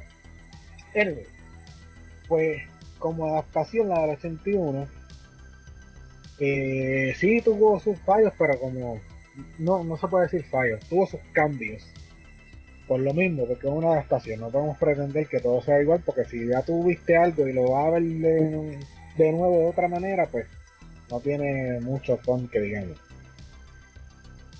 Pero entonces en el 2010 a mí no me gustó el hecho de que cambiaron la historia totalmente, porque no me están contando la Odisea de Perseo como se supone que sea o parecida a lo que se supone que sea. Me están contando otra historia. Porque sí, en ambas había discrepancia entre los dioses, los humanos eran los peones de los dioses eh, para cumplir con sus planes, ¿verdad? Pero eh, en el 2010 no, no sé, no, me cambiaste la historia totalmente a que los dioses son malos, punto y se acabó, y va a llegar este humano o semidios a acabar con el asunto, pero por lo menos en el 2010 no estaba de acuerdo con eso, simplemente en el, en el, la original, en el 81, pues Perseo sabía que ese era su destino, porque ese era su, odisea. Pero la odisea como tal no tiene destino, tiene, te van a escoger cuál va a ser tu destino. Es una parte importante que hay que especificar. Pero me gusta más la del 81, pues es que en comparación me gusta más la del 81. Eh, para mí las dos historias son buenas. Porque pues, la del 2010 está más atemperada a los tiempos. Pero en comparación la del 81 es mejor. Yo, yo diría que también a mí me gustó más la, la historia de cómo se trabajó el 81 que la de la del 2010. Obviamente sí estoy de acuerdo el hecho de que no pueden hacer exactamente lo mismo que hicieron el 81 porque entonces estás alimentando a la audiencia de algo que ya vieron. Tú sabes, este y, honestamente pues no, no, no hace hace mella hacer un remake donde vas a contar exactamente lo mismo con los mismos detalles. Entonces, ah, pues estoy viendo la misma, pero en una versión HD. O sea, no, no, no hay ninguna diferencia. Pero sí, a mí me gustó más la historia como se trabajó en el 81, el aspecto de lo que los dioses planificaban tras bastidores con, los mortales. O sea, tú veías como que los dioses tenían este poder, esta, esta influencia sobre las personas. Y que prácticamente ellos controlaban el destino de los humanos como ellos les quisieran. ¿sabes? Inclusive ellos, tú sabes que en el, en el, en el, en el cuarto de Zeus, él tenía la figura, ah, tenía detrás de él una, una pared llena de figuras simbólicas y ahí entonces las cosas. Exacto, y ahí las ponía y, las, y jugaba con ellas. O sea, él tenía control supremo sobre, sobre, la, sobre los mortales. So, a, mí me, a mí me gustó más la del 81. Viri, ¿cuál historia te gustó más a ti? ¿La 81 o del 2010? Eh, obviamente la del 81, eh, la, de, la del 91 como tal, es bien buena. O sea, yo cuando la anunciaron, este, la vi especialmente que este, Nilsson este, iba a ser de Zeus. Este hombre es, el dios de todo, o sea, es un Jedi, es un hombre que tiene un set de habilidades especiales. Eh, y ahora es Zeus también, o sea, lo que falta es que sea Odín y ya completamos el círculo. Este, pero estaba bien emocionado. Cuando, cuando anunciaron la película, la fui a ver al cine, este, de por sí me gustó muchísimo. Pero la original como tal, pues sí, o sea, tiende a contar la historia eh, un poco mejor eh, en cuestión, nuevamente, en, el aspecto de fantasía, de aventura y todo eso, eh, tiende a tener una mejor narrativa que, que la, el remake de por sí. y, de por sí me gusta que hayan hecho este, esos cambios porque siempre que hagan los, este, uno que otro cambio viene bien porque entonces es, es una adaptación, o sea, no es una copia es una adaptación, o sea, no como hicieron con The Omen, que se fueron, este, el diálogo es línea por línea el de la original y se ve tan falsa, o sea, de por sí. Eh, pero que eh, la, la, original no es porque sea la original ni es que está mejor contada. O sea, las dos lo cuentan bien, pero la original lo cuenta mucho mejor. Muy bien, muy bien. Pues nada, yo creo que, yo creo que, verdad, este eh, estamos, estamos claros que obviamente la historia del 81, pues, ¿verdad? Por, ser esa primera, por ser esa primera interacción con esta aventura, pues, gustó mucho, gustó mucho. Sí, definitivo. Bueno, ahora sí, dicho eso, gente, vamos entonces a pasar rápidamente algunos datos, informaciones adicionales referentes a ambas películas tenemos por aquí, que Clash of the Titans, 1981. Esta película colectó 60 millones en su box office y simplemente tiene un presupuesto de 15 millones. La película nunca tuvo buenas críticas, pero sí llegó a ser bastante popular por su temática mitológica. Eso también lo mencionamos. Estuvo en el tintero una secuela donde su protagonista iba a ser Eneas, luego de la batalla de Troya, planeada para rodar en 1984, pero nunca se materializó. Qué pena. Esta película, y Vidi lo mencionó al principio del, podcast, que obtuvo su set de juguetes y figuras de acción fabricados por Mattel. En el 2007, Tidalway Productions, como parte de su serie Signature de Ray Harryhausen, lanzó una miniserie de cómics llamada Wrath of the Titans, que funcionaba como secuela a esta película donde Calibo regresaba del inframundo a tomar venganza de Perseo y su familia. Nice. En el 2011, Wrath of the Titans, Revenge of Medusa, donde Perseo nuevamente es forzado a igualar fuerzas con The Olympians. Esto, esto fue que una, historia también de, cómics o una película. Eh, de los cómics, eso es de los cómics. Ah, ok, o sea que fue también un cómics adicional. Sí, lo que pasa es que esa serie que tiraron de, de Ray Harryhausen eh, tenía varios volúmenes. Unos eran de Clash of the Titan o relacionados, y otros eran de Sinbad, y otros eran de, todas las mm. películas que él había hecho. Básicamente. Ok, ok, ok. Nice. Bueno, y continuando por aquí tenemos que la animación fue creada pues obviamente por Ray Harryhausen para la cual creó 244 planos, o sea, figuras diferentes y 202 escenarios. Oh my god. Ya sabes el, trabajo que, que pasó ese señor ahí. wow.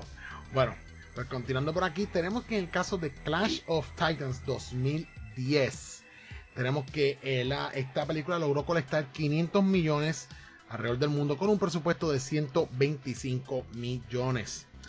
Warner Bros. Interactive Entertainment y Namco Bandai lanzaron una adaptación de esta película en videojuego para PlayStation 3. En medio de la filmación de la secuela de esta película, Wrath of the Titans, se empezó a trabajar el proyecto de una tercera entrega que se llamaría Revenge of the Titans, el cual fue cancelado. Y gracias a Dios porque ese nombre de Revenge of the Titans suena a Revenge of the Nerds. Este, es, un título genérico. Sí, sí. Sí, no, no, me, no me gusta mucho ese, ese nombre. Y aclarando por aquí que el juego también salió para 360, ¿ok? PlayStation 3 y 360. Y como último tenemos por aquí que también obtuvo figuras de acción coleccionables, esta vez por Hot Toys y NECA, pero las mismas no fueron muy populares. Parece que no, es que como la película no gustó mucho, pues como que la gente no, se, no, se encaminó por los, sí, no se encaminó por los coleccionables en cuanto a figuras. So, ya muy interesante estos datos aquí de ambas películas. Bueno, vamos entonces a finalizar, pero antes de irnos, guys, si se recuerdan alguna anécdota de la, algo que, que les venga a su mente cuando usted ve Clash of the Titans, algo gracioso, algo funny, este, algo, no sé si se pusieron a ustedes a, recrear la película con figuras de acción, no sé, alguna anécdota, ¿verdad? De, su infancia viendo estas películas, este, Vidi, algo que te recuerde. Oh, wow. Bueno, este, obviamente con los juguetes, eh, aunque yo nunca los tuve, porque los tenía el, el vecinito mío, o sea, eh, llegué a jugar este con, con él, con estas figuras de por sí. Yo estaba bien metido en lo que eran las figuras de Star Wars y todo eso. y él, e, esa línea de juguete era como que la, la versión barata en, en, en, líneas de juguete como tal. O estaban la gente que tenían las figuras de Star Wars. Y Star Wars era el, el, el Prime pero entonces los que no tenían la oportunidad de poder tener esas esa figuras, pues tenían de otras series. O sea, eh, estaban en cuestión de fantasía, este, no sé si te acuerdas de, los muñequitos de eh, Dungeons and Dragons de los 80. Pues estaban los juguetes también, este, Brave, este, no Brave Star, Dios mío, este, eh, John, John Star, John Star, algo así, no me acuerdo. también estaba la figura, este, pues estaba entonces los de Clash of the Titans, que no tuvo una corrida muy larga, o sea, eso, eso fue no, es que pequeño. De muy Eso fue bien pequeño, pero este recuerdo haber este jugado con este con la figura de Perseo, en la figura del Kraken, este la de Calibat que, eso, eso es lo que me hace recordar que Caliban, ¿sabes? Caliban tiene una cola. Mm. Esa cola siempre se desprendía. Y eso a, cada rato había que estar pegándola contra ya este cola esa. O sea, no sé si la cola de por sí tú la podías sacar o era que con el tiempo se le, se le iba el pegamento que tenía y entonces se, se salía. Estuve chequeando ahora mismo en eBay y hay varias personas que venden la figura de Caliban. Ninguna tiene la cola. Mm. Ninguna de ellas tiene la cola. Increíble. Pero lo más que recuerdo este de eso eh, es eso y obviamente viendo la película, la película yo la veía cada rato. O sea, ¿cuántas veces no la dieron por televisión? O sea, eso, Ujú, ujú. eso era como que por Super una vez un- una vez al mes, la, eh, una vez cada dos meses la, la, la daban. O sea, eh, eh, y el búho, el búho, el, el, el- yo no me acuerdo si el búho vino en juguete. De verdad que no me acuerdo. No me recuerdo. Mm, No sé, No me no acuerdo. sé. No. No, no me acuerdo. Bueno, ¿y tú, Kaku? ¿Alguna anécdota chévere de que te recuerde esta película? Pues la anécdota básicamente es una anécdota nueva. Que ahora haciendo research, ¿verdad? Para este podcast, que me enteré de esos cómics de esos cómics de Tidal Wave. Me puse a leer dos o tres que conseguí por ahí por el internet, pues a ver. Por los bajos, por el bajo mundo del internet. Y definitivamente lo recomiendo. Y así, si les gusta, ¿verdad? Se interesan en eso. También pueden buscar un poquito más del señor este de Rey Harryhausen. El señor tiene unas excelentes películas desde. Creo que la- su última película fue en el 2013, si no me equivoco. Y, y en toditas tiene efectos nítidos. ¿sabes? El señor se mantuvo, eh, ¿cómo te digo? En el tope de los efectos, ¿verdad? De acuerdo a lo que hacía. So, ya, es bien interesante. So, nada, eso. Los cómics están bien buenos. ¿verdad? No son de calidad Marvel ni nada de eso. O sea, esto, Tidal Wave, eso fue una compañía que duró unos 2 o 3 años. Máximo 10 si no me equivoco, pero están bien nítidos. Y eso, del señor este, que es bien interesante las cositas que hizo. Yo por lo menos, este, anécdotas con la- las películas como tal, no, no tengo, no tengo prácticamente nada. Yo no, no vi, ¿verdad? Las figuras en ningún momento, no las pude ver eh, física, ¿verdad? Eh, en ningún momento, ¿verdad? Desde mi infancia. Y igual que Vidi, mano, que cada rato me, me la pillaba por ahí por, por, por HBO a cada rato y siempre me sentaba a verla si no me cambiaban el televisor. Este, pero sí, así como tal, pues nada, y uno soñando con que cada vez que uno ve un caballo blanco, a ver si tenía alas, por no montarse en él y salir volando. Eh, Este, tú sabes. y el juego, ¿alguno de ustedes lo jugó, lo vio? Yo no sabía que existía el juego este. Yo no lo El jugué. de- es del, del remake, ¿no? Ajá, sí, de remake. No, este, nunca lo he jugado, pero sí sabía que existía. Lo había olvidado. Yo no Así sabía de que memorable. ni sabía yo que ese juego estaba. Exacto, como dice video así de memorable era. Después buscaré So, por, por ahí por YouTube a ver Mm, qué me sé. Ah, bueno. Pues bien, en ese aspecto. O sea, si alguno de ustedes pues me avisa para que para, para verlo, si lo consigue. no creo. Anyway, nada. De esta manera yo creo que ya podemos ir llegando al final de este episodio de El Rivers Podcast. Así que nada, vamos entonces a la gran parte final. Bueno, gente, no olviden que acá, tanto en Metaverse, ¿verdad? Nuestro compañero Kaku Music Solar como Bidi y este es el video de Nation, somos X-Rifers 24-7, pertenecemos al equipo de X-Rifers 24-7, donde utilizamos la herramienta de los videojuegos para levantar donativos para ayudar a niños y niñas que reciben tratamiento gracias a la Fundación de Niños San Jorge de Puerto Rico. Acá en Metaverse, si usted desea apoyar al compañero Kaku en su campaña de levantar donativos, pueden visitar el, eh, la dirección que cuál es Kaku. slash metaversepr 2020 Nice. Y mi compañero Vidium, que también utiliza la herramienta de live streaming de video games para levantar donativos para ayudar a nuestros niños. Vidi, ¿dónde pueden entrar para hacer sus donativos si quisieran apoyarte en tu campaña? Bueno, serían tinyurl.com slash videum20. Nice. Y este servidor que está aquí a cargo de los controles, el señor Alex Nation, que trabajo allá en nivel escondido y en diferentes plataformas llevando el mensaje de Extra Life. O sea, que si quisieran apoyarme, ¿verdad? Con un donativo pueden visitar tinyurl.com slash alexnation20 en la dirección para entrar y hacer su donativo para nuestras campañas del 2020. Y no olviden que una vez el podcast está publicado, pues lo pueden conseguir en diversas y eh, yo diría diversas y miles de plataformas de audio digital. Kaku se encarga de publicar el podcast en la gran mayoría de plataformas donde usted pueda conseguir un podcast hoy en día. Creo que ahí nos van a encontrar bajo el Reverse Podcast, ¿ok? Así que nada, mi gente, será entonces hasta la próxima, ¿verdad? Si no se me queda nada más.